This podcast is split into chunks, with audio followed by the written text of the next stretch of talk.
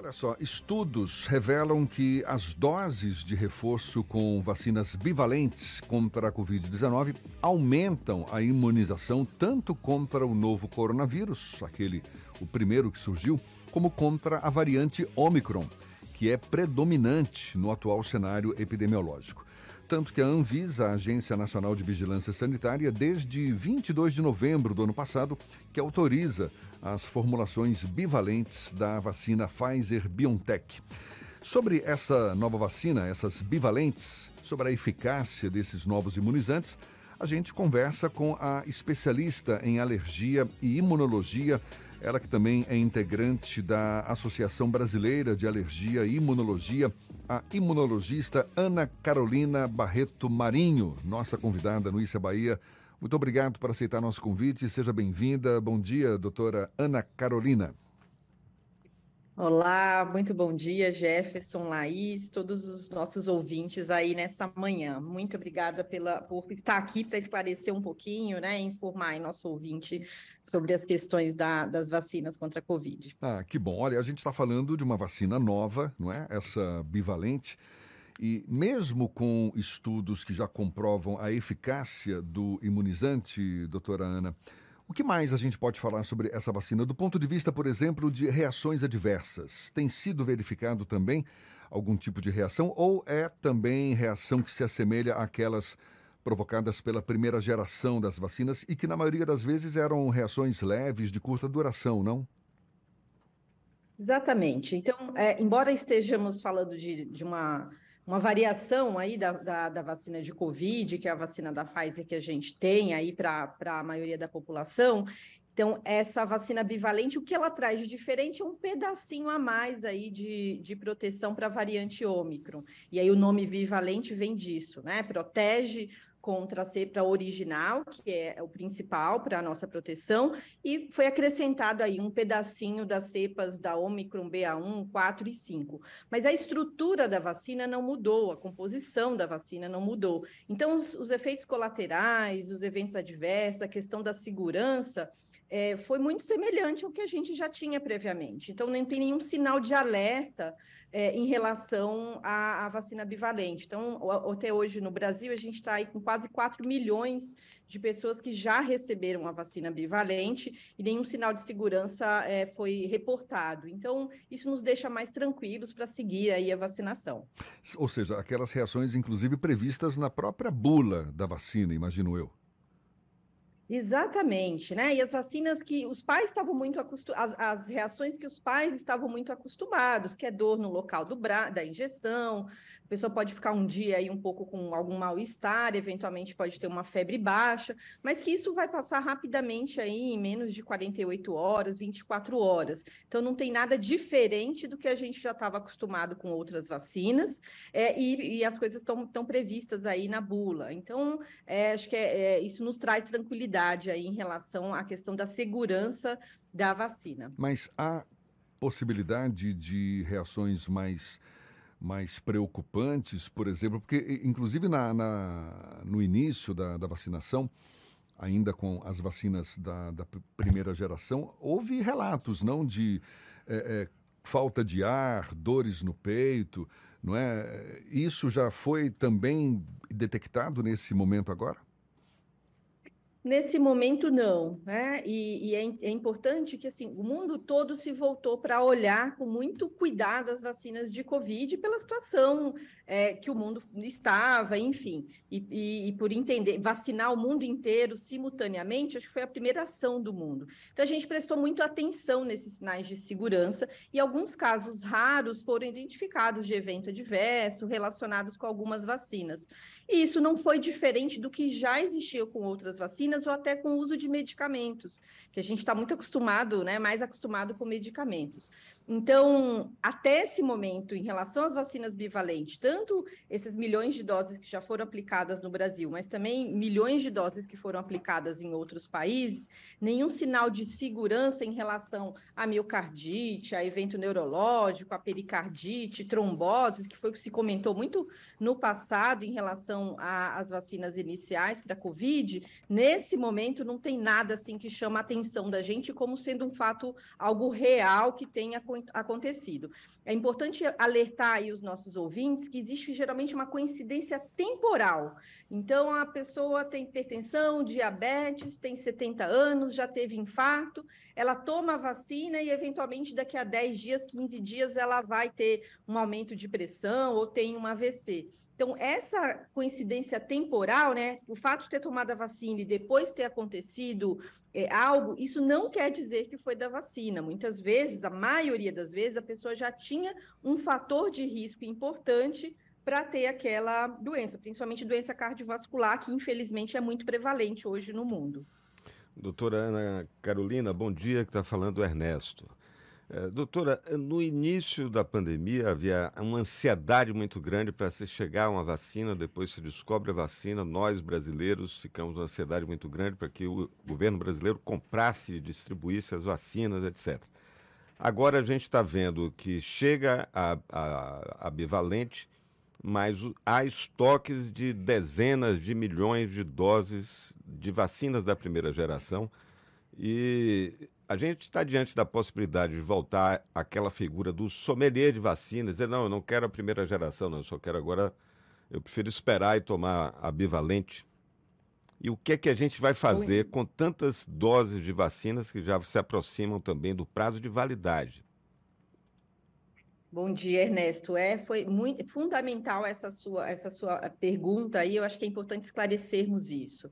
É, a, a, no começo, todo mundo tinha muito medo da doença, naturalmente, um, altas taxas de mortalidade, hospitalizações, e, e, e como benefício da vacinação em massa, principalmente, e outras medidas, hoje a doença não é tão grave para a maioria da população, não está gerando muitas hospitalizações, mas continua, a gente continua com a doença. Então, hoje, a população é, tem essa falsa é, percepção de segurança. É, olha, é, eu vi que a doença não causa mais óbito, que é, as hospitalizações diminuíram. Então, será realmente que eu preciso continuar me vacinando ou não? Então, isso acabou desestimulando as pessoas a complementarem o seu calendário vacinal agora e, e, receber as suas doses de reforço para as vacinas monovalentes, que a gente chama. Então, hoje a gente tem duas, é, dois objetivos principais. E eu acho que o primeiro é garantir que as pessoas que não completaram os seus esquemas ou não se vacinaram recebam, né, procurem unidade de saúde para fazer as doses de vacinas monovalentes. Embora a pandemia esteja mais controlada e felizmente é, por iniciativa e, de todos, né, por uma colaboração de todos a gente consegue estar numa posição mais confortável, mas a gente ainda não sabe se virão outras variantes, se elas serão mais graves. A gente ainda está no momento incerto. Então, o que sabemos hoje é que as, as doses de reforço com a vacina monovalente, elas protegem, continuam protegendo para as formas graves. E aí veio a questão da bivalente. Então, nossa, bivalente é, vai salvar todo mundo e a gente vai, é, não vai ter infecção, porque a bivalente tem um pouco mais de proteção em relação a ômicro. Não é bem assim. Os estudos mostraram que as vacinas bivalentes, elas são muito importantes, sim, aumentam essa proteção, principalmente quando a gente fala de ômicro, mas o benefício foi maior para aquelas pessoas que respondem menos à vacina, como os imunocomprometidos, ou que perdem a resposta a protetora mais rápido, como as pessoas mais idosas. Então, hoje, o benefício das vacinas bivalentes é para essa população especial que precisa ser mais protegida, porque é mais vulnerável para doença grave. Então a gente precisa manter aí essa questão. Preciso, não estou no grupo prioritário ou no grupo de risco, isso não quer dizer que eu não preciso completar meu esquema com as vacinas monovalentes, e as vacinas monovalentes continuam tendo um papel muito importante na proteção contra a doença grave. Então, isso é, é importante ficar claro. A gente precisa das duas nesse momento. Certo. E, e essas, a, a, o professor Miguel Nicoleles, numa certa altura, ele chegou a dizer que o Brasil deveria é, doar essas vacinas antes que, que chegassem ao, ao prazo de, de validade, né? porque havia uma dificuldade, até o próprio governo não estimulava a vacinação, muito pelo contrário. Algumas figuras proeminentes do governo anterior faziam um discurso oposto, né? Nós estamos diante de um problema agora, e como é que a Associação Brasileira de Imunologia é, vê esse fato? São milhões de doses de vacinas que a gente está perdendo, tem, por exemplo, países que tem ainda uma cobertura vacinal ainda muito mais muito baixa, Ainda tem muita gente adoecendo e, e morrendo essas vacinas. Estou vendo aqui uma outra matéria que de medicamentos raros foram incinerados pelo menos 13 milhões e 500 mil reais. Medicamentos, por exemplo, para atrofia muscular espinhal. Como, como cidadão, eh, doutora, eu lhe pergunto, as entidades médicas, como se posicionam em relação a isso? Porque sempre se fala muito no financiamento, na falta, na carência de recursos para financiar a saúde pública e a gente vê milhões de doses de vacinas prestes a vencer, medicamentos de alto custo e pra, de uso continuado para doenças raras, para pessoas que sem o SUS não, não teriam outra chance que é que dizem as entidades médicas? O que é que diz a, a, a Associação de Imunologia sobre isso? É muito bem, bem comentado, né? Então, o Brasil hoje tem uma posição é, do ponto de vista de oferecer aos usuários do SUS esses medicamentos de alto custo e, e, principalmente em relação às vacinas, né? Então, no começo a gente teve um problema aí com falta de vacinas, mas é isso. Hoje a gente tem a vacina para oferecer, existem as salas de vacina, a operacionalização, existe a estrutura para oferecer a vacina e a população acaba não indo se vacinar. Então, um ponto crítico que foi muito debatido, isso é por todas as sociedades científicas é, e, e, pela, pela própria comunicação, pelos veículos de comunicação, é o ponto comunicação e educação da sociedade. Então, quando nós temos governantes que não incentivam a população a se vacinar, essa é a imagem que fica. Né? Então, as sociedades científicas hoje não só hoje, mas desde o, de meados aí é, da, da, pandemia ou do início da vacinação, é, tem batalhado muito em relação como nos comunicar adequadamente com a população. Qual o papel do governo em fazer essa comunicação efetiva para que a população procure, procure as vacinas, porque isso é desperdício do nosso próprio dinheiro. É, alinhar fluxos, né, fluxos mais estabelecidos. Então, as pessoas precisam saber que existe, ter acesso ao serviço de saúde. Ela precisa é, entender que ela pode chegar naquele local para ter acesso a um atendimento especializado, por exemplo. Então, essa organização da rede de saúde, que vai desde os dos centros especializados, quem, quem vai deter aí esses medicamentos, por exemplo, de alto custo para doenças raras, isso tem que estar muito bem conectado com a ponta, com as unidades básicas de saúde, para que o cidadão saiba que ele tem direito a essas medicações e tem acesso. Então, hoje, um ponto crítico em relação principalmente a essa quantidade de vacinas aí, de, de doses de vacinas que vão vencer, é, tem a ver realmente com a comunicação com a população, é, porque né, para incentivar que essas pessoas se vacinem, e isso acabou não acontecendo de maneira efetiva, e essa articulação com outros países também, né? Existem fluxos para doação.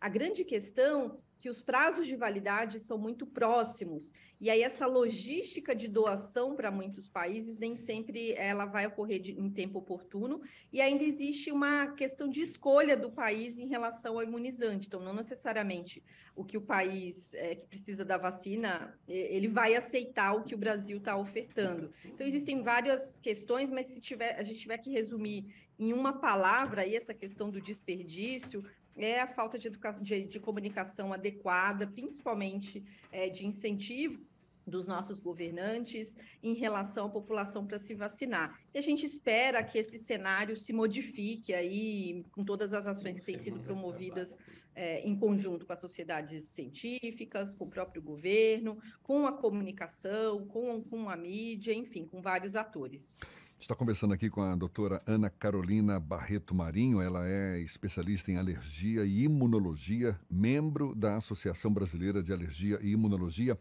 Para a gente encerrar, doutora Ana, deixa eu te fazer uma pergunta. Eu, eu tenho visto muitos especialistas afirmarem que a pandemia ainda está longe de terminar.